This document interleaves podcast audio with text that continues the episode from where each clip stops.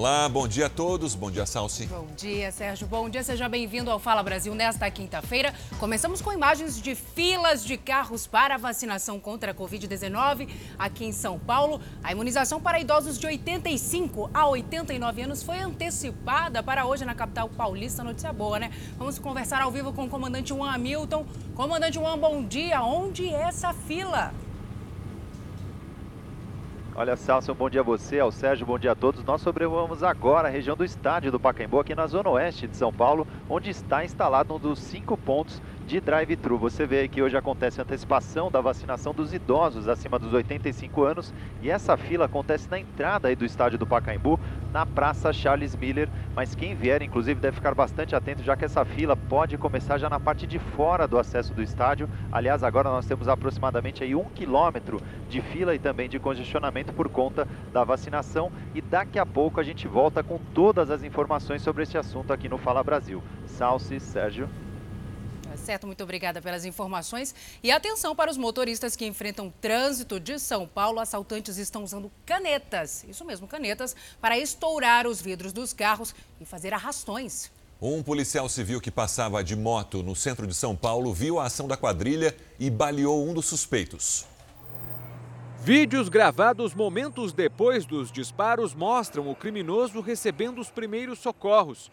Em seguida, ele deixa o local em uma maca. Gabriel Lopes Bezerra estava armado com essa caneta, envolvida em uma fita isolante. O objeto, de aparência inofensiva, tem sido usado em furtos de veículos na região central de São Paulo. São canetas com ponta de vidia, semelhado a diamante na, no grau de, de dureza, e eles destemperam o vidro. A hora que ele dá, explode o vidro, eles subtraem telefones, bolsa, o que tiver de valor e de interesse para eles ali das vítimas. O criminoso estava com mais 14 pessoas promovendo vários furtos. Um policial civil que estava de moto e passava pelo local viu a ação do grupo e deu voz de prisão. Gabriel fez menção de estar armado e acabou baleado. O restante do grupo conseguiu fugir. Na região onde aconteceu o crime, só no ano passado, foram registrados mais de 3.900 furtos, segundo a Secretaria de Segurança Pública.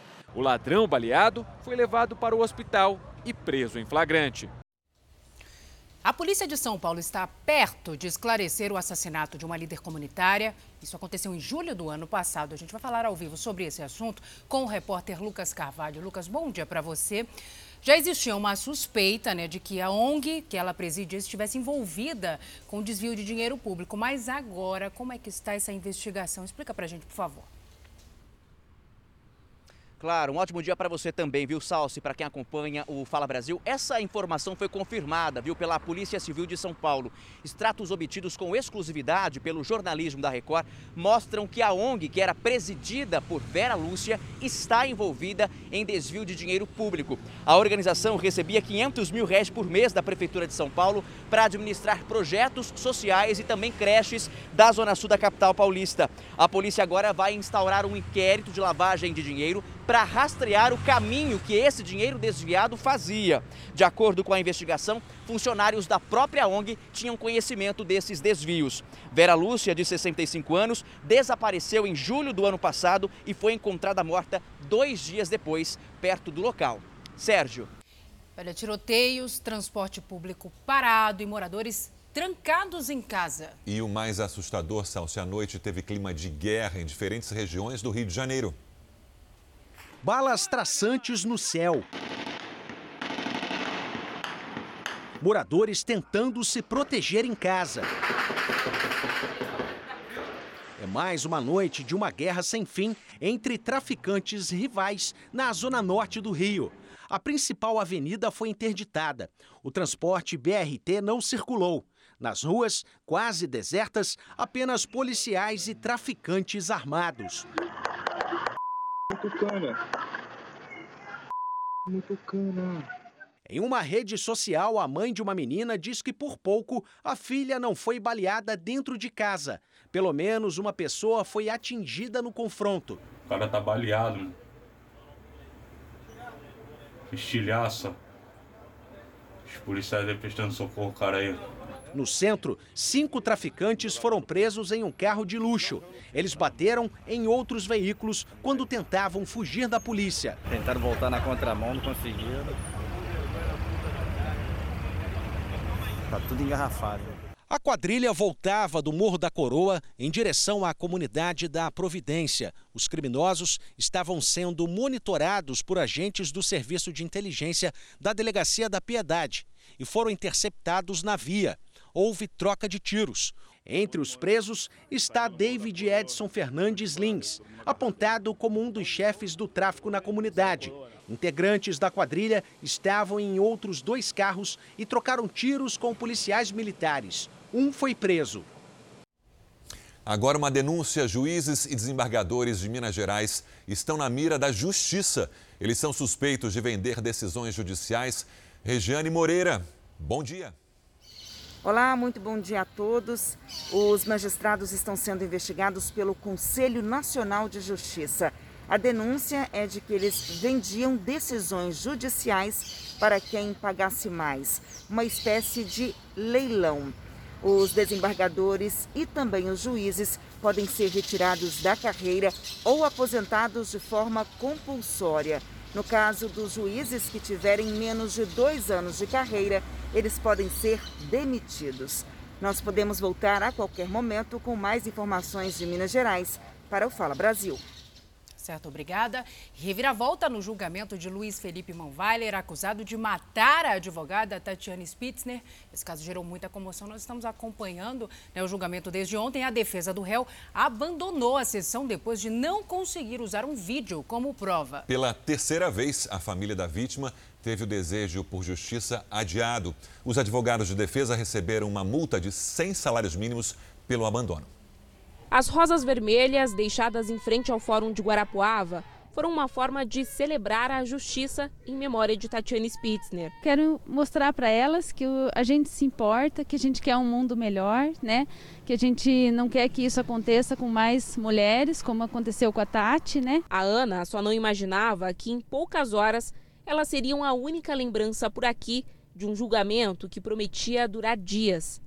Três horas após ter início, o júri foi cancelado diante do abandono dos advogados de defesa. Isso é intolerável num país livre, num país democrático, que a defesa de um acusado, de uma acusação tão grave quanto essa, seja impedida de utilizar os materiais, as filmagens, tudo o que aconteceu dentro daquele edifício. Luiz Felipe Manweiler é acusado de espancar, asfixiar e, na sequência, jogar a própria esposa do apartamento em que moravam, no quarto andar de um prédio em Guarapuava. A defesa veio hoje com vídeos editados de, de, de, desse, extraídos desse DVR que não estão no processo virtual buscando fazer uso durante o plenário. Essa é a terceira vez que o júri é cancelado. Nas duas primeiras, isso aconteceu antes do início dos trabalhos, por diagnóstico de Covid-19 e por incompatibilidade de agendas. Agora, no entanto, os custos envolvidos para a realização do julgamento deverão ser pagos pelos advogados de Manweiler. A OAB Paraná deve analisar se houve má conduta dos advogados ou cerceamento da ampla defesa. Por enquanto, não há uma nova data para o julgamento. Uma menina de 9 anos está internada na UTI de um hospital depois que um raio destruiu a casa onde a família dela morava. O imóvel fica na região da Baixada Santista, que é recordista na queda de raios no litoral brasileiro. Isabelle sofreu ferimentos graves, ficou cinco dias na UTI e ainda chora de dor. A mãe, com queimaduras nos braços e no peito, já teve alta, mas continua no hospital acompanhando a filha. Ela já conseguiu dar uma brincada, mas na hora de dormir, na hora de fazer o curativo, é muita dor. O raio atingiu a casa por volta das nove e meia da noite durante uma tempestade na semana passada. Isabelle estava na cozinha, cômodo mais atingido pela descarga elétrica. Além de estourar todas as tomadas, o raio chegou até o disjuntor, que explodiu, pegou fogo e bloqueou a saída da residência. Os moradores que conseguiram controlar as chamas. Ao todo, 12 pessoas moravam no local, quatro ficaram feridas. Isabelle foi o caso mais grave. Agora, todos estão desabrigados. Vem um raio e acaba com tudo que você construiu, com tudo que você tem. Toda a parte elétrica e a estrutura da construção ficaram comprometidas. O raio queimou também todos os eletrodomésticos. Essa corrente deve ter sido uh, uma descarga brutal, em primeiro lugar. Em segundo lugar, a própria rede elétrica, né? Por exemplo, os cabos de distribuição de energia que ficam nos postes, na rua, deve ter recebido essa descarga. De toda a costa brasileira, a Baixada Santista é uma das campeãs em incidências de raios. A Baixada Santista, a região do Vale do Paraíba também é uma região é, que recebe muitas descargas elétricas e tem muito a ver também com a topografia do lugar, né? A facilidade com que as nuvens carregadas, as nuvens de tempestade, têm para se formar nestas áreas, áreas de baixada, áreas de vale. Segundo a Somar Meteorologia, hoje, dia 11 de fevereiro, já foram mais de 120 raios em Santos. Tem que ficar atento a isso. Tem que ficar com muito cuidado numa época do ano como essa. Isso. E atenção, um falso policial civil foi preso agora há pouco na zona leste de São Paulo. A repórter Maria Carolina Paz tem as informações ao vivo. Bom dia, Maria Carolina. O que foi apreendido com ele? Bom dia para todo mundo que acompanha o Fala Brasil. Eu falo com exclusividade da sala onde o delegado preparou todos os equipamentos apreendidos na manhã de hoje na casa de José Angel Fanego Ortega. Olha só, as roupas utilizadas pela Polícia Civil. Tem blusa do Exército, blusa de delegado, 30 distintivos falsos, além, claro, de armas, né? Arma de brinquedo, também arma de verdade, muitas munições, todos os equipamentos utilizados por policiais civis. Como é que a polícia chegou até esse falso policial? um crime foi comunicado aqui na delegacia cerca de três semanas atrás. Um comerciante do centro de São Paulo, da região da 25 de março, ele é, se encontrou, né? Policiais falsos chegaram até o comércio dele e disseram que iriam indiciar esse comerciante por tráfico de drogas. Inclusive estavam com maconha no momento se mercadorias não fossem entregues. Esse comerciante levou os falsos policiais até a residência dele, na região da Brasilândia, e lá entregou eh, celulares, né, cerca, um prejuízo avaliado em cerca de 100 mil reais. Aí a polícia começou a investigar através das câmeras de segurança e também com fotos no sistema de falsos policiais e o José foi identificado pela vítima, localizado e preso no dia de hoje. Inclusive, ele estava em processo aberto, né, respondendo em liberdade por porte ilegal de arma. E agora está preso. A vítima deve vir ainda no dia de hoje fazer o reconhecimento. Com essa quantidade de equipamentos da polícia que foram localizados no dia de hoje, a polícia quer saber se há outras vítimas que caíram no golpe do falso policial e quem são os outros envolvidos. Sérgio. Justamente isso, Maria Carolina. Pode ter mais gente envolvida nesse caso também. Obrigado. Polêmica durante a vacinação contra a Covid-19 em Goiânia. Uma idosa só teria recebido a primeira dose da vacina depois da reclamação da filha. A denúncia é de que a enfermeira chegou a enfiar a agulha no braço da aposentada Floramide Oliveira, de 88 anos, mas não injetou o imunizante. O momento foi filmado pela filha. Só depois que ela reclamou, a enfermeira fez a aplicação corretamente. A Secretaria de Saúde do Estado de Goiás informou que vai averiguar o ocorrido e que todas as medidas necessárias vão ser tomadas nesse caso. E quantos casos a gente tem mostrado, né, parecidos? Na semana passada, acho que foi, na, aliás, no início dessa semana, um idoso recebeu uma vacina congelada, né, e depois a vacina foi descartada, porque não pôde ser reaproveitada, foi para o lixo. E a gente foi atrás de outras respostas sobre esse caso que a gente acabou de mostrar agora. A enfermeira foi identificada e afastada do trabalho, apesar de ter pedido desculpas. A Prefeitura de Goiânia abriu um processo administrativo, pode até demitir essa funcionária. Ela pode também responder criminalmente, Sérgio. E nós conversamos com um infectologista que explicou que quando o líquido é retirado do frasco, ele perde rapidamente a estabilidade por causa da temperatura e não dá para ser devolvido. Além disso, se a seringa for aplicada em outra pessoa, isso é lógico, né? O líquido e a agulha podem ter sido contaminados e, com isso, transmitir doenças. Nós vamos voltar a falar sobre antecipação da vacinação dos idosos entre 85 e 89 anos. Aqui em São Paulo, o repórter Bruno Piscinato está em um dos postos que recebem esse grupo. Bruno, bom dia. Como é que está a movimentação por aí? Bom dia, Sérgio. Movimentação intensa, viu, de carros, os idosos chegando até aqui. A gente vai acompanhar as equipes de saúde trabalhando. Olha só, aqui tem uma equipe de saúde aplicando a vacina. No carro ali atrás, olha que imagem bacana, Sérgio. Um idoso, né, veio dirigindo com mais de 85 anos, como você falou, está recebendo a vacina ali nesse momento das equipes de saúde.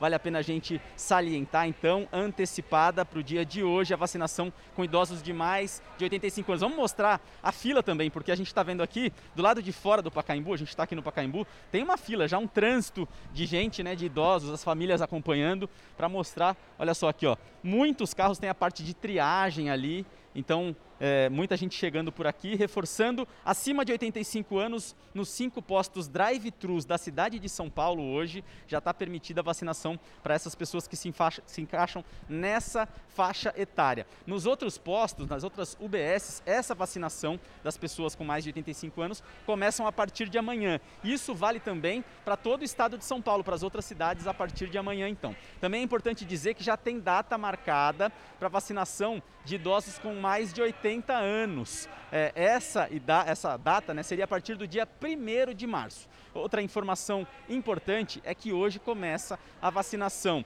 de profissionais de saúde, indígenas e também quilombolas que receberam a primeira dose da Coronavac e agora vão receber então a segunda dose. A respeito disso, a gente tem um recado muito bacana e muito importante gravado pela Mônica, a primeira pessoa que recebeu a vacina aqui no Brasil, e a gente vai conferir agora. Bom dia, aqui é Mônica Calazans, a primeira pessoa vacinada no Brasil. Quero informar que estou no 25º dia após vacina, informar a todos que estou bem, sem nenhum tipo de reação, tudo correndo tranquilamente. Muito obrigada e bom dia a todos. Nós que agradecemos, Mônica. E a Mônica Tranquilizador vai... esse é, depoimento dela para todo mundo. Isso, isso traz calma mesmo. E esperança, né? A Mônica vai receber a segunda dose da vacina amanhã, né? Aqui em São Paulo, mas muitos estados já começaram essa aplicação complementar, Sérgio. É o caso de Minas Gerais, Pernambuco, Mato Grosso do Sul e Pará. Foi dentro do carro que o médico Tiago recebeu a vacina. Um sentimento de alívio. As coisas, se Deus quiser, vão melhorar, né? Daqui para frente. Os postos de vacinação foram montados em diferentes pontos de Belém. Mais de 16 mil profissionais da saúde da capital devem receber a segunda dose nos próximos três dias. Agora estou mais confiante para a gente continuar atendendo os nossos pacientes. Mais de 100 mil paraenses vacinados contra a Covid-19 começaram a receber a segunda dose hoje. O intervalo foi de 21 dias. De acordo com o governo do Pará, o Ministério da Saúde já enviou mais de 300 mil doses ao estado e todas as cidades receberam o imunizante. Agora eu estou com as duas doses, creio que protegida e vacinada. Em Minas Gerais, 342 mil mineiros já receberam a primeira dose e mais de 48 mil pessoas a segunda dose contra a Covid-19. Nossa, vacinada, gente, vacinada. Mas ainda espero, o que eu mais espero é todo mundo sentir o que eu estou sentindo hoje. Em Goiás, idosos de nove instituições de longa permanência de Anápolis também receberam o reforço da imunização. E é importante manter todos os cuidados, inclusive das pessoas que já estão sendo vacinadas. Três gerações da mesma família foram vacinadas contra a Covid-19 no mesmo dia, isso no interior de São Paulo. Mãe, filha e neta receberam a vacina em casa, na cidade de Fernandópolis. As duas mulheres mais velhas têm 107 e 90 anos e estão na faixa prioritária da vacinação. A neta recebeu o imunizante porque é cuidadora dos idosos e também se enquadra no grupo que tem prioridade. Apesar das carinhas apreensivas, todas elas ficaram muito felizes ao receber a vacina. Que imagem bonita! Imagens que trazem esperança para a gente, né? Então vamos agora aqui para o nosso vacinômetro. Vamos aqui para o nosso telão, gente, porque o ritmo da vacinação também está acelerado. Nas últimas 24 horas, 268.692 pessoas foram vacinadas contra a Covid-19 em todo o país, Sérgio. E somando 4 milhões 326.075 pessoas vacinadas. Isso desde o dia 17 de janeiro, quando a vacinação começou no Brasil. E que a Mônica Calazans, naquela imagem emblemática, recebeu a primeira dose depois da aprovação da Anvisa. Isso. O Amazonas, que passa por uma grave crise no sistema de saúde, é o estado que mais imunizou a população população proporcionalmente pular, pouco mais de 4% dos moradores receberam a primeira dose. 4,1% mais precisamente. Isso. E olha, as principais universidades de São Paulo decidiram manter apenas as aulas à distância. Instituições como USP, Unesp e Unicamp decidiram suspender a volta às aulas presenciais no primeiro semestre de 2021 por causa da pandemia do coronavírus. Serão mantidas apenas as disciplinas práticas da área da saúde, respeitando a ocupação de 35% nas salas. Já as aulas teóricas vão continuar apenas de forma online, mais seguro né, e sensato nesse momento. Verdade. O Fala Brasil mostrou a história de um tenente-coronel da Polícia Militar de São Paulo, você vai lembrar, que sofreu um ataque racista, isso durante uma palestra online. Nós mostramos aqui ontem, né? Hackers invadiram a plataforma e escreveram ofensas ao oficial. A nossa equipe conversou com ele para saber os bastidores dessa história. Era para ser uma palestra sobre o programa de combate ao racismo da Polícia Militar de São Paulo, mas se tornou um exemplo de ataque racista na internet. E nisso, na hora que escreveu MA, na hora que foi para o seu, eu falei, eu acho que é um ataque racista. Se, gente, se isso configurar, ele vai ser, inclusive, utilizado como modelo para a nossa, nossa palestra aqui. Hackers invadiram a plataforma e escreveram a ofensa em uma tela, que estava sendo compartilhada durante a apresentação. Quem ministrava a palestra virtual era o tenente-coronel Evanilson de Souza. Ele falava para mais de duas mil pessoas. O caso foi registrado nessa delegacia em São Paulo como racismo e também como invasão de dispositivo informático. Evanilson espera agora que a polícia identifique e prenda os responsáveis pelos crimes cometidos na plataforma virtual. Me senti afrontado pessoalmente, né? Por, como homem negro, me senti afrontado como um como palestrante, como professor, né? E me senti afrontado como autoridade de polícia militar, né, representando o Estado, representando uma instituição. Esse advogado diz que muitas pessoas se sentem anônimas na internet, mas elas podem sim ser encontradas e punidas. Quem comete o crime de racismo, mesmo virtual, fica sujeito a uma pena de um a três anos de reclusão e multa. Se uma pessoa tivesse ofendido ele pessoalmente, a repercussão e a ofensa né, a ele teria um certo impacto. Agora, a gente pode observar que na internet aquele comportamento, além de tudo, é potencializado. O especialista ainda ressalta a importância de sempre denunciar ofensas cometidas na internet. O fundamental é que a pessoa que é, sofrer esse tipo de ofensa, ela tenha clareza de que ela não deve aceitar esse comportamento, que esse comportamento é criminoso e que ela deve fazer a denúncia.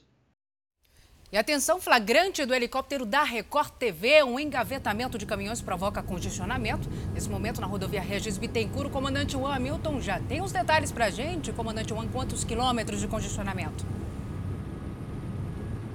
Olha, Salsi, mais de 10 quilômetros de condicionamento neste momento na rodovia Regis Bittencourt. Isso para o motorista que vem a São Paulo. Do lado esquerdo do vídeo você vê o acidente que aconteceu próximo aqui ao quilômetro 279, já no acesso do Rodoanel, ou seja, já, na chegada a São Paulo. E do lado direito a fila de congestionamento, como eu disse, já passa aí dos 10 quilômetros por conta da, deste acidente. Também excessos de veículos na chegada a São Paulo pela rodovia Regis Bittencourt. Sérgio Salsi. Obrigado, comandante. Agora um caso que mais parece roteiro de filme. São três cubanos que foram resgatados depois de passar 33 dias isolados em uma ilha nas Bahamas. O barco em que eles estavam afundou e eles tiveram que nadar até a ilha deserta para procurar refúgio. Dois homens e uma mulher foram encontrados pela guarda costeira dos Estados Unidos. O trio sobreviveu comendo coco, mariscos e até ratos. Parece filme mesmo. E com as estações de esqui fechadas em toda a França, os moradores tiveram que ser criativos para aproveitar o frio. Pois é, acompanhe na, na reportagem da correspondente Ana Paula Gomes. Uma Paris gelada e branca. Sem turistas por causa da pandemia, os franceses aproveitam as belas paisagens. Uma moradora de Nice, no sul da França, diz que ficou muito feliz. Étant niçoise et, et n'ayant pas du tout l'habitude de voir euh, la neige autre part qu'au ski, bah c'est super, super euh, plaisant. As ladeiras de Montmartre, em Paris, ganharam ares de rampa de esqui. Com as estações fechadas por causa do coronavírus, esse parisiense se aventurou. Apesar das quedas, aproveitou a descida improvisada. Bah, puisque le gouvernement a fermé nos stations, on fait comme on peut. Hein. Qu'ils ont fermé aussi nos parcs. A nevasca trouxe beleza, mas também transtorno para muitas cidades aqui da Europa. Estradas e escolas foram fechadas. Em alguns locais, o acúmulo de neve interrompeu o funcionamento dos centros de testes da Covid-19. Na semana passada, uma forte chuva parou a capital francesa. As tempestades causaram inundações no rio Sena. Mas apesar dos problemas provocados pelo mau tempo, é difícil resistir e não parar para registrar o belo cenário mesmo com a pandemia. Agora, além da França, outros países da Europa também estão em lockdown. E muita gente tem fugido do frio intenso na região para aproveitar as praias ensolaradas no Egito. Deve ser curioso, hein? Você confere agora na reportagem da correspondente Bianca Zanini. Gelo, neve e temperaturas congelantes. É inverno na Europa. Enquanto isso, na região do Sinai, no Egito, tem sol e clima de praia o que atrai quem quer fugir do frio. Mas neste ano, a maioria dos países europeus está com restrições de viagem devido à pandemia do coronavírus. As exceções são alguns países do leste europeu. Temos poucas nacionalidades aqui agora, mas não podemos fazer nada, conta o presidente da Associação de Investidores do Sul Sinai, Tamer Makran. Ele diz que o número de casos de coronavírus na área é baixo e que os hotéis estão impondo restrições e regras rígidas. Os hotéis estão operando com 50% da capacidade, isso nos melhores dias. O turismo do Egito é responsável por até 15% do produto interno bruto do país. No ano passado, por causa da pandemia, o setor entrou em colapso. Receberam apenas 3 milhões de turistas em 2020, em comparação com 12 milhões em 2019. Estamos tentando manter a maior segurança possível. Ninguém pode garantir nada, mas estamos fazendo o melhor que podemos, diz Macron. Para essa turista ucraniana, vale a pena fugir da neve para tomar um pouco de sol. Espero que em breve todos possam tirar férias no Egito ou em qualquer outro país diz ela. E Portugal registrou os dois primeiros casos da variante brasileira do coronavírus.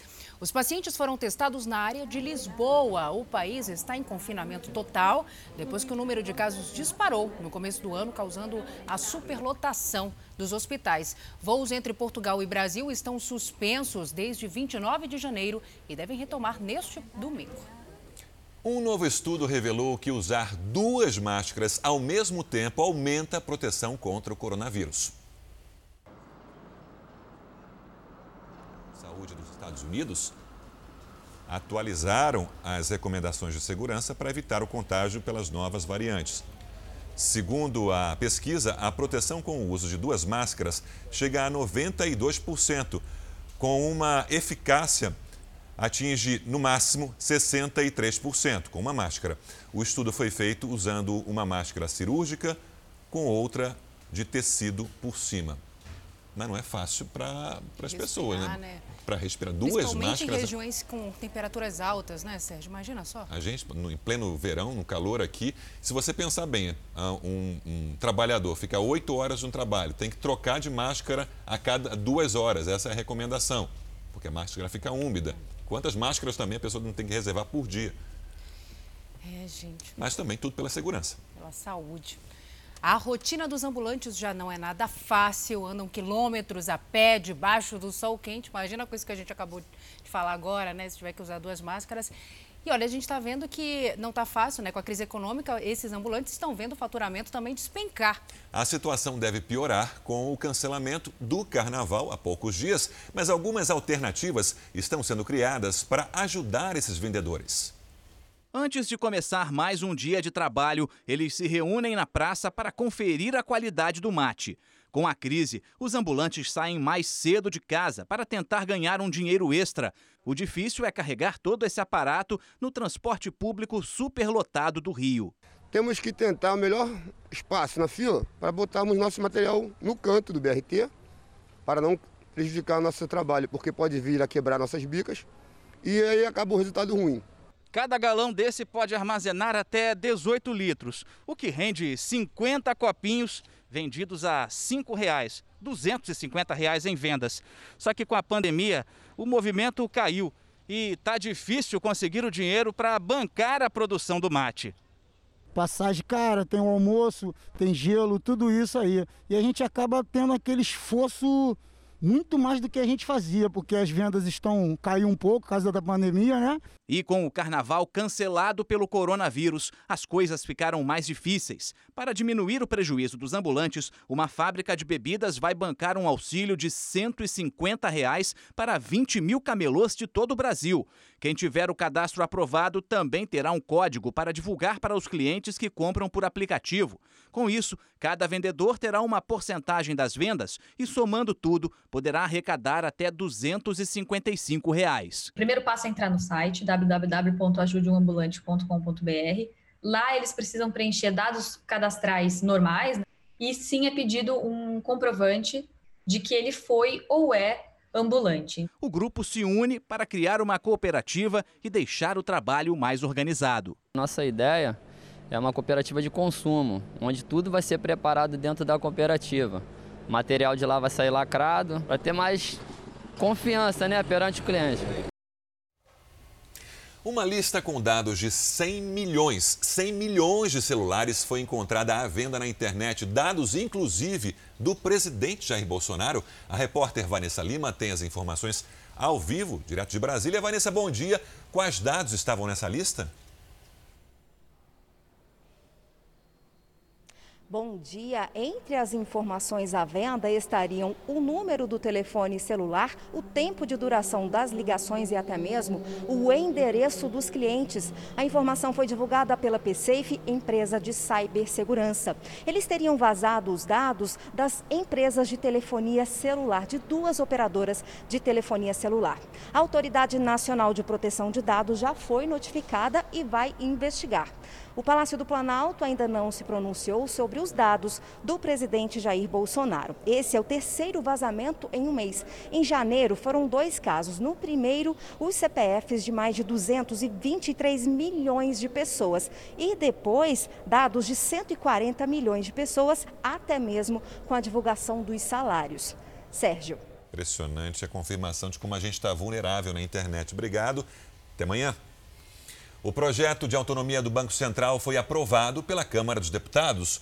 O objetivo é zelar pela estabilidade da moeda e do sistema financeiro do país, além de estimular a criação de empregos. O texto prevê mandato fixo de quatro anos para o presidente do Banco Central, com início no terceiro ano de mandato do presidente da República. Agora, o projeto segue para a sanção do presidente Jair Bolsonaro. Um suspeito de integrar uma organização criminosa que fraudava a transferência de veículos foi preso lá no Rio de Janeiro. Vamos para lá conversar com a Monique Bittencourt. Monique, bom dia para você. E o esquema funcionava mais ou menos assim, né? Esses veículos eram, na verdade, de locadoras que ficam dentro do Aeroporto Internacional do Galeão. É isso mesmo. Bom dia para vocês, bom dia para todo mundo. E segundo a polícia, para fazer as transferências, eles contavam com a ajuda de um funcionário terceirizado do Detran, que também foi preso. Um outro crime que eles cometiam era zerar a pontuação da CNH. No início do ano, seis integrantes dessa quadrilha foram presos. O que, que eles faziam? Eles alugavam esses veículos dentro do aeroporto, faziam a transferência da documentação e depois vendiam. Todos vão responder por associação criminosa, corrupção ativa e passiva e também falsidade ideológica. Mas ainda falando do aeroporto do Galeão, os criminosos tentam de toda forma enviar drogas e armas. Só que os novos equipamentos conseguem detectar 99% dos produtos. Só esse ano foram apreendidos 300 mil reais em drogas. As drogas estavam escondidas em objetos que pareciam inofensivos: livro com fundo falso, pipoqueira, aparelho de som, vela aromática, latas de café e até desodorante tudo empacotado e despachado pelos correios, como se fosse uma encomenda comum.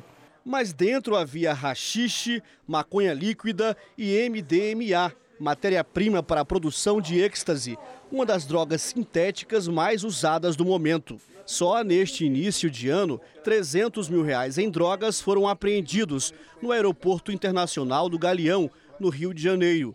84 mil reais apenas esta semana. Durante a pandemia, de acordo com dados da Receita Federal, houve um aumento de 20% desse tipo de tráfico que é realizado por meio de embalagens. Isso pode ser o reflexo de menos passageiros nos aeroportos transportando malas e bagagens. Os remetentes são principalmente Holanda e Estados Unidos. As investigações revelaram que a droga apreendida ia seguir do Rio para outros estados. E foi o scanner de raio-x de última geração que impediu a chegada do entorpecente ao destino final. São cinco equipamentos adquiridos durante a pandemia, ao custo de um milhão de reais. Eles acham que colocando é, carbono ou, ou, colocando outras substâncias dentro não vão é, ser descobertos. Mas a fiscalização está sempre atenta e, e buscando identificar essas substâncias ocultas. Traficantes de armas também tentam a todo custo driblar a fiscalização. Estes carregadores e outras peças de fuzis foram despachados como se fossem componentes de bicicletas e brinquedos. Você checa as informações quando vai contratar uma diarista? Em Brasília, uma golpista fingia ser doméstica para furtar os patrões. É, mas a dica dos especialistas é sempre fazer a contratação dentro da lei, justamente para evitar problemas futuros. Estes são alguns dos objetos encontrados pela polícia na casa da falsa empregada doméstica.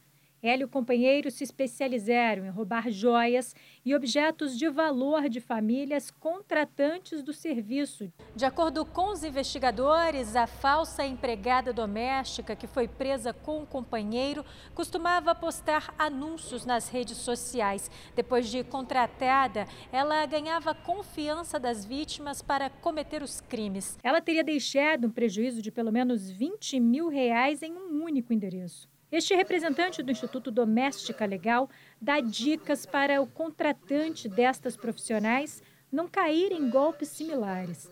As referências na contratação deste tipo de profissional são importantíssimas. Elas precisam ser checadas.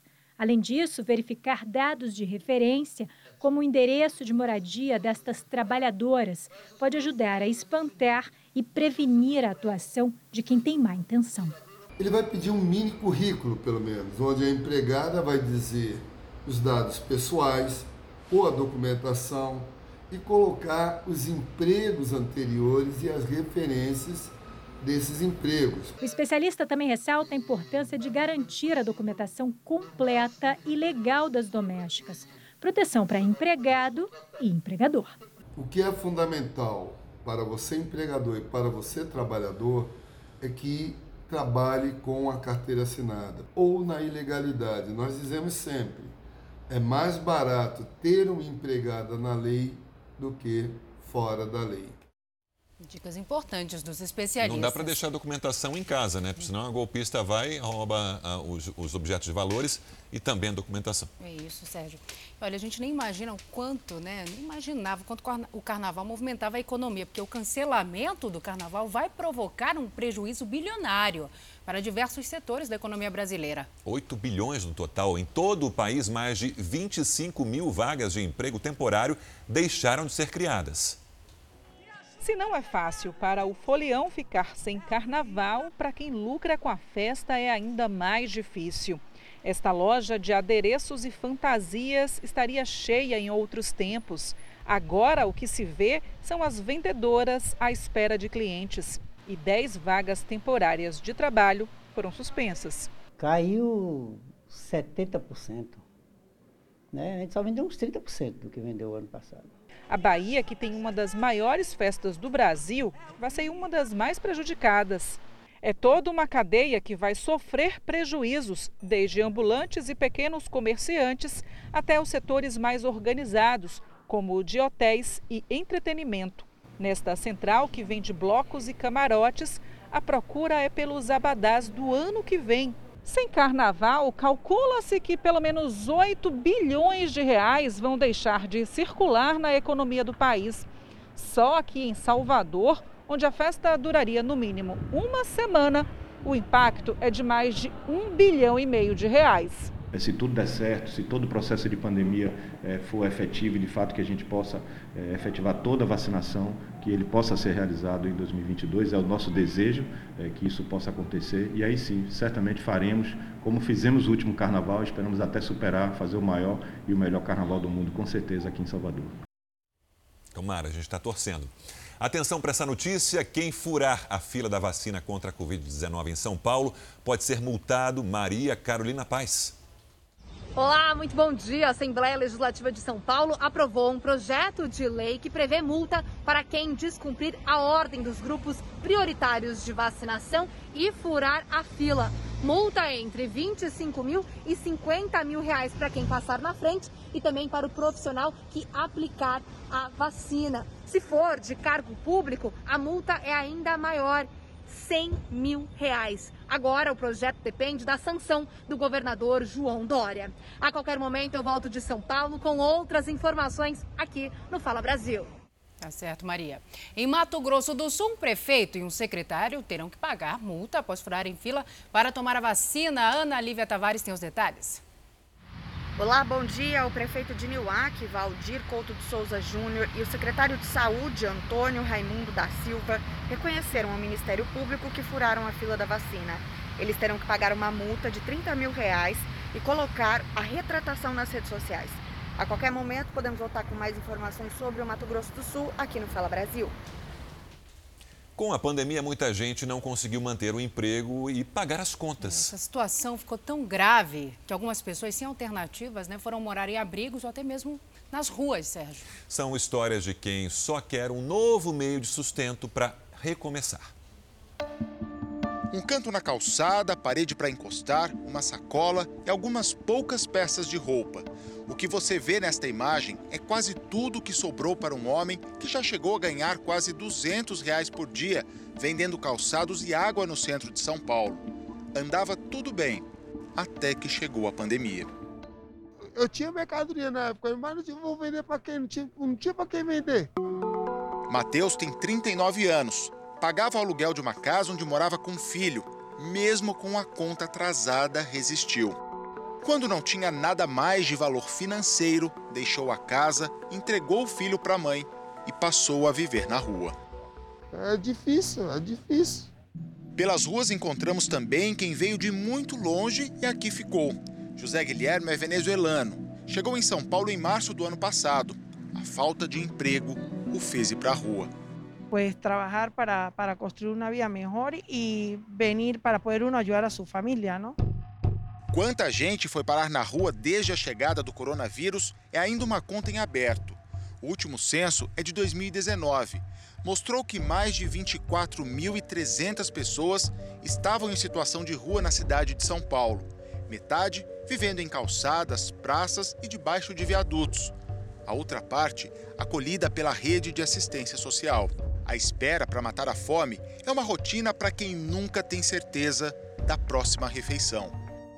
Tem dias que sai daqui 200, 300 pessoas sem alimentação, porque a gente não tem condições de atender toda a demanda que vem para a gente.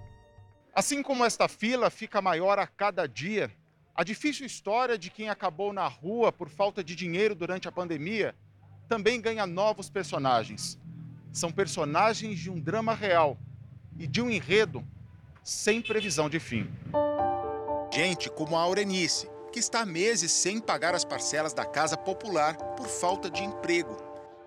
Eu tenho quatro filhos. E eu não vou deixar meus filhos na rua. Porque da rua eu já vim, entendeu? A Secretaria Municipal de Assistência e Desenvolvimento Social diz que criou quase 1.970 vagas em abrigos durante a pandemia. As histórias têm em comum a vontade de sair da rua mas cada um aqui tem o seu sonho particular. Voltar às origens. Já é o momento de, de retornar a nosso país. Arrumar um emprego. Porque eu estou eu, eu de cabelo, com os cabelos brancos, mas eu, eu, eu ainda estou em condições de trabalhar, entendeu? Eu, eu tenho força para trabalhar, entendeu? Estar perto da família novamente. Eu não quero ficar na rua, eu quero ver meus filhos, quero ter uma, uma vida digna. Isso é gente. Isso é gente.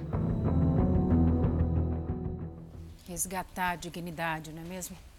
E olha só essa polêmica. Um vereador reclamou do salário que ele recebe pelo cargo que ocupa.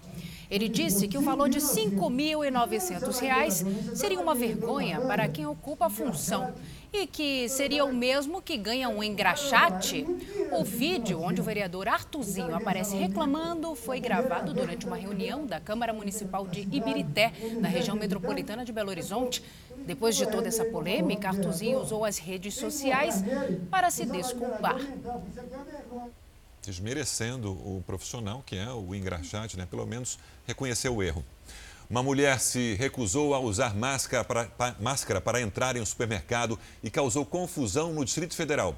A polícia foi chamada por outros clientes que se sentiram incomodados com a decisão da mulher.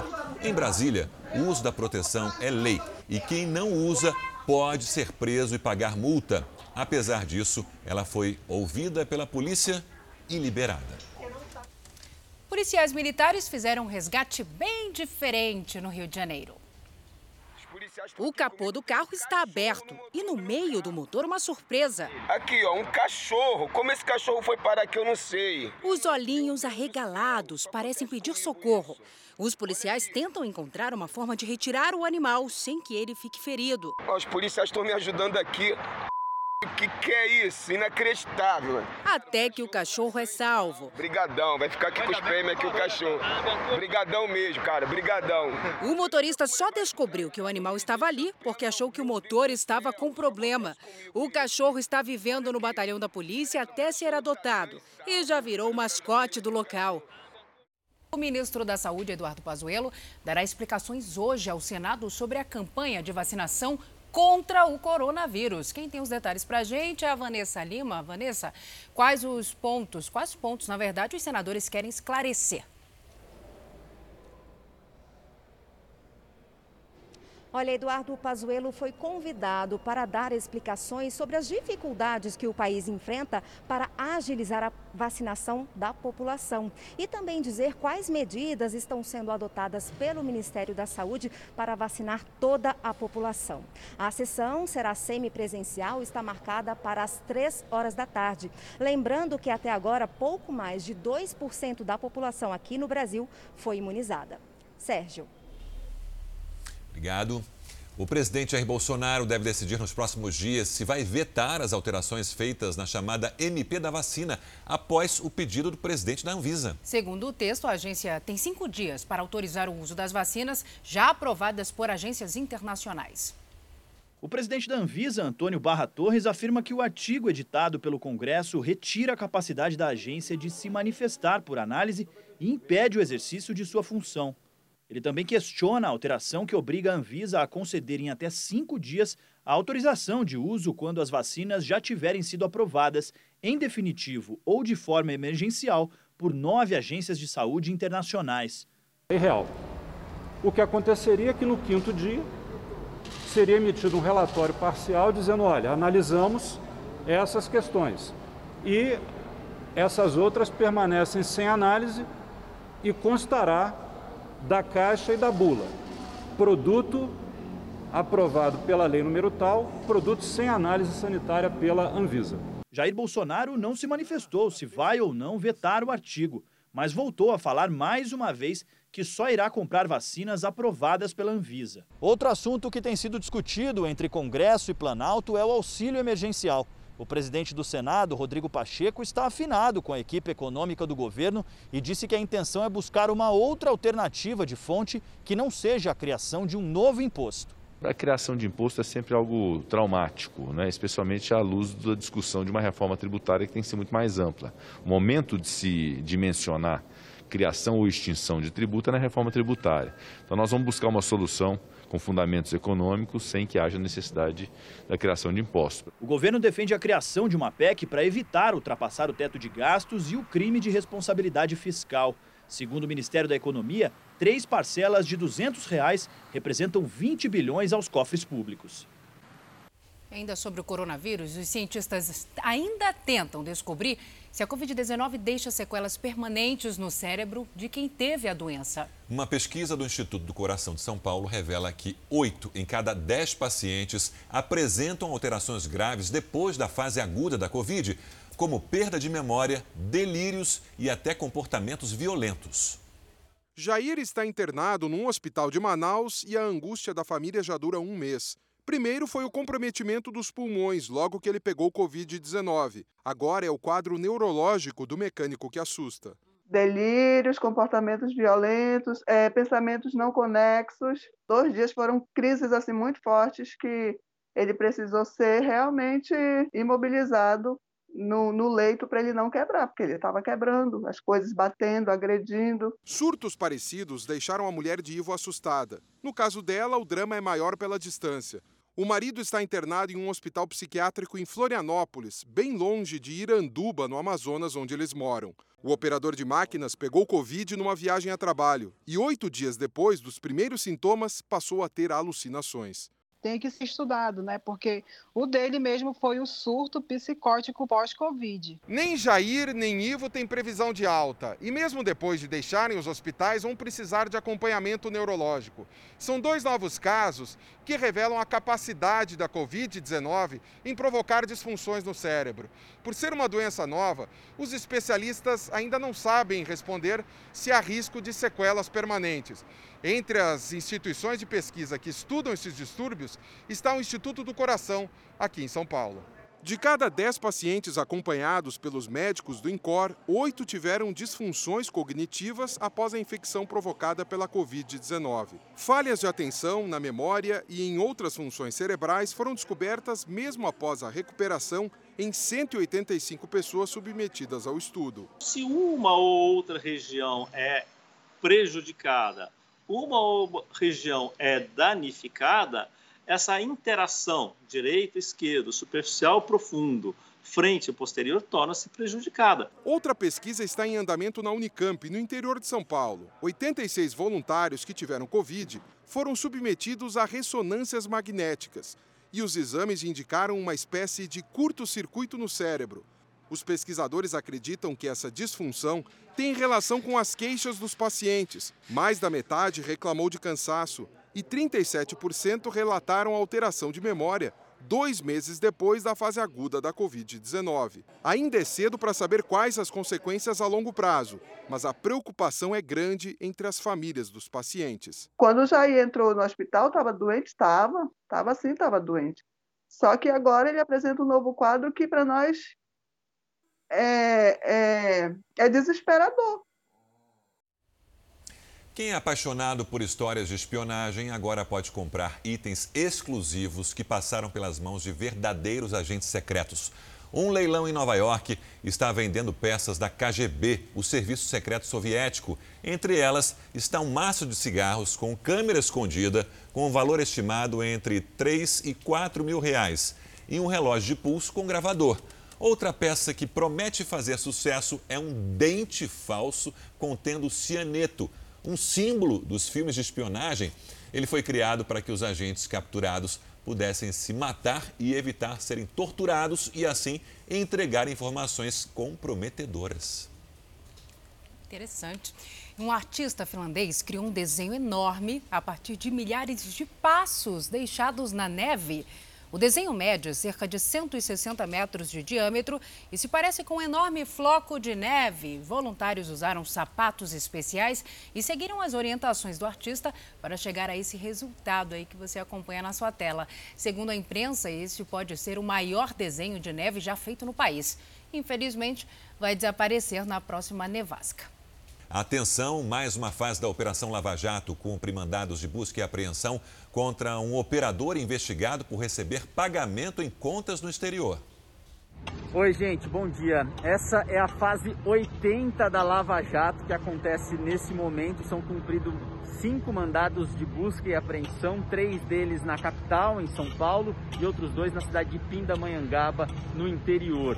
O alvo teria recebido aproximadamente 5 milhões de reais vindo de um estaleiro que fica em um paraíso fiscal. Vale lembrar que essa é a primeira fase da operação, depois que a força-tarefa do Ministério Público Federal passou a integrar o GAECO. A qualquer momento eu volto com mais informações aqui da cidade de São Paulo para o Fala Brasil. Que notícia boa agora. As corridas com cães estão proibidas no Rio Grande do Sul. O decreto é considerado uma vitória pelas entidades protetoras dos animais. A luta pelo fim dessa prática vem de vários anos. Desde 2016, com a proibição das corridas em países da fronteira, como Uruguai e Argentina, muitos praticantes passaram a frequentar o Brasil. Em 2020, o assunto virou polêmica quando a Prefeitura de Bagé, no Rio Grande do Sul, anunciou investimentos de 251 mil reais para a construção de estruturas destinadas à promoção das corridas de cachorros da raça galgo.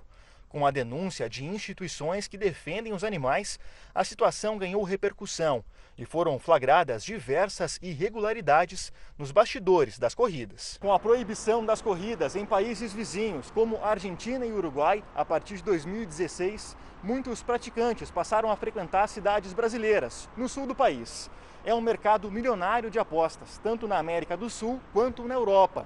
A migração dos eventos passou a influenciar também na quantidade de cachorros galgos abandonados pelas ruas. Aqui no Brasil, além de promover apostas em dinheiro e maus tratos, os eventos desrespeitam as medidas de segurança contra a disseminação do coronavírus.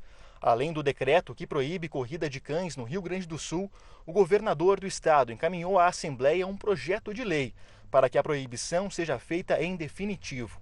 A punição varia e pode ser desde advertência ou multa, até a apreensão dos animais e produtos utilizados nos cachorros. Em Brasília, na Câmara dos Deputados, um projeto para que essas corridas sejam proibidas no Brasil tramita desde março de 2019. A punição ainda é branda, hein? Muita gente não vê a hora de aposentar e parar de trabalhar, mas esse definitivamente não é o caso da dona Maria, de 101 anos. Ei, dona Maria, idosa, quer voltar ao mercado de trabalho, viu? Pediu ajuda para a neta, que já até enviou o currículo dela, serve para uma empresa. Imagine a reação da analista de recursos humanos da empresa quando recebeu esse currículo especial. Com oito anos de atuação no recrutamento de pessoas para o mercado de trabalho, Juliana nunca tinha se deparado com nada parecido. Ela ficou tão impressionada com a iniciativa da Dona Maria que postou o caso na internet. O que me chamou a atenção de início foi realmente a data de nascimento, né? A hora que eu vi lá, 1919, eu, eu assustei, falei, será que tá certo? Aos 101 anos, Dona Maria tem uma disposição de fazer inveja a muita gente. Mesmo já estando aposentada há mais de 40 anos, ela nunca gostou de ficar parada. Já trabalhou muito nessa vida? Muito, muito, mas só na roça. E a ideia de fazer o currículo foi da avó mesmo, em tom de brincadeira, durante um almoço de domingo. E não é que a Pamela, bisneta da aposentada com mais de um século de vida, levou mesmo o currículo para o RH da empresa onde trabalha. Ela é muito empoderada, a gente vai colocar ela de exemplo para todo mundo ver. E colocou. O emprego a Dona Maria ainda não conseguiu, mas ela ficou contente com a repercussão do caso. Hoje, ela é considerada um exemplo a ser seguido. E olha que quando ela pediu para a neta fazer o currículo, ela só pensava em manter a independência financeira. Eu não pensei em nada, pensei de dar certo para o Madalena trabalhar.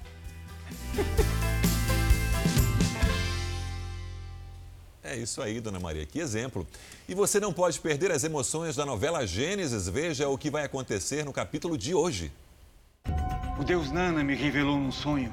Qual de vocês vai ter a máxima honra de se deitar com o rei? A sacerdotisa escolhida é Nath. Hoje, nove da noite. Serei obrigada a me entregar ao rei. O céu pode até cair sobre a terra, mas o ritual não será consumado. Uma aliança pode aproximar Nadi de seu maior desejo. Sorria, minha querida.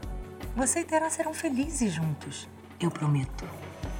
Gênesis. Atenção para a notícia de agora há pouco. Uma ação conjunta da Polícia Federal do Brasil com a Polícia Paraguaia prendeu integrantes de uma facção criminosa. Uma casa na cidade paraguaia de Pedro Juan Cabaleiro foi invadida pelos agentes, como a gente acompanha nas imagens. Lá eles descobriram uma estrutura para o cultivo e armazenamento de maconha. Pelo menos duas pessoas foram presas nessa ação. Bolsas que custavam 30 mil reais vendidas a 300 reais. O que parecia um negócio imperdível era, na verdade, crime. Os produtos eram falsificados e vendidos em uma rede de lojas de grife que funcionam em bairros tradicionais do Rio de Janeiro. Produtos avaliados em 3 milhões de reais foram apreendidos. Os gerentes prestaram depoimento e foram liberados. O dono da rede de lojas vai responder por enganar o consumidor, além de falsificação. E um motorista de caminhão foi flagrado no Distrito Federal dirigindo sob efeito de anfetamina, uma droga que mantém a pessoa acordada. Pois é, ele estava dirigindo sem parar há 38 horas. Um risco para a vida dele e de outras pessoas. Este caminhão foi parado na BR-060, no Recanto das Emas, na madrugada desta quarta-feira. O motorista, de 43 anos, saiu de Nova Pádua, no Rio Grande do Sul, carregando cebolas. Ele estava dirigindo há 38 horas seguidas, sem parar para descanso. No bolso dele, a Polícia Rodoviária Federal encontrou uma cartela de anfetamina. Ele estava apresentando sinais de alteração da capacidade psicomotora, ou seja, a atividade consciente dele não estava de acordo com a atividade motriz e, além disso, ele estava apresentando confusão mental, agitado, pupila dilatada, olhos vermelhos. De acordo com o policial, de 2019 para 2020, o número de infrações por uso dessas substâncias aumentou mais de 50%. Só que a pressa para chegar logo ao destino pode ser fatal, tanto para quem usa anfetamina quanto para os outros motoristas que estiverem na estrada. Muitas vezes eles podem apresentar durante a viagem episódios de apagões, o que vem a provocar acidentes envolvendo veículo pesado e um automóvel que quase sempre tem consequências catastróficas. Em todo o ano passado, a Polícia Rodoviária Federal notificou 86 motoristas dirigindo sob influência de substâncias psicoativas nas rodovias que cortam o Distrito Federal. E isso é crime, assim como dirigir alcoolizado. Inclusive, as penalidades são as mesmas. É uma infração gravíssima, com multa de quase 3 mil reais, além da suspensão do direito de dirigir por um ano. E os prejuízos não param por aí. A saúde dos usuários também pode ficar comprometida. A anfetamina, que foi usada pelo caminhoneiro, é também conhecida como ribite ou bolinha. São drogas que estimulam o cérebro a trabalhar mais depressa e podem causar dependência. E tem uma lei que exige o descanso né, dos, dos caminhoneiros quando estão nas estradas. Imagine a seguinte situação: um motorista dirigindo um carro sem volante e ainda por cima bêbado. A Polícia Militar de Santa Catarina flagrou um homem nessa situação e divulgou uma foto do carro sem volante. O veículo ainda estava com pneus carecas e faróis apagados. O motorista foi abordado por quase atingir um motociclista. Ele estava sem habilitação e foi preso ao ser flagrado embriagado, dirigindo o carro sem volante. Estava tudo errado com esse motorista? Tudo errado. Carro sem volante, embriagado. Que situação, hein? Um homem encontrou 500 reais dando sopa no caixa eletrônico de um banco. Alguém tinha esquecido esse valor por lá, Sérgio. Tentador. Ele não pensou duas vezes e arrumou uma maneira de devolver o dinheiro para o dono. Veja na reportagem o encontro de quem esqueceu essa grana com quem teve esse ato de honestidade. Imagina a situação: você vai no caixa eletrônico e encontra 500 reais. Foi o que aconteceu com o Rafael, só que ele devolveu. E qual o desfecho? De quem era esse dinheiro? Nós vamos te contar. Eu estava fazendo o meu normal, né, meu depósito bancário, e eu vi que a máquina começou a fazer um barulho. Eu vi que tinha uma pessoa ali, mas não percebi, estava na desatenção. E quando eu acabei de fazer o meu depósito, eu me deparo com 500 reais na boca do caixa. Eu falei, e agora? O que, que a gente vai fazer? Como a agência estava fechada no dia, ele fez questão de mostrar para a câmera para garantir a entrega. Peguei um envelope, mostrei para a câmera, coloquei dentro e coloquei debaixo da porta do banco. E aí informei a Talita, né, que é a funcionária do banco, ó, tem um valor ali que de alguém. Do outro lado, quem perdeu foi o seu Hélio. Ele tinha ido tirar mil reais para entregar de vale a alguns funcionários, mas saiu rápido por medo justamente de ser notado com um número alto de cédulas em mãos. Peguei o dinheiro, coloquei no bolso e não contei. Quando cheguei na, na, loja, eu fui, fui contar e só tinha 500 reais. É um caráter, é algo que é um valor que a gente tem, né? Não é meu, vamos tentar fazer o melhor e ajudar a pessoa que ia ser prejudicada, essa é a intenção. Bom, o seu Hélio recebeu o dinheiro de volta dois dias depois pela agência. Detalhe, ele não sabia que tinha sido porque alguém tinha encontrado. Um ato de honestidade e que durante a reportagem, então, serviu para o encontro. Frente a frente. A oportunidade de agradecer Fico feliz que, que foi conseguido contactar ele, é, o valor é dele, né? Eu acredito que esse é o certo de fazer as coisas. Ainda acreditar no Brasil que tem pessoas honestas ainda que fazem esse tipo de coisa. Fala Brasil termina agora. Um ótimo dia para você. Que seu dia seja doce. Boa.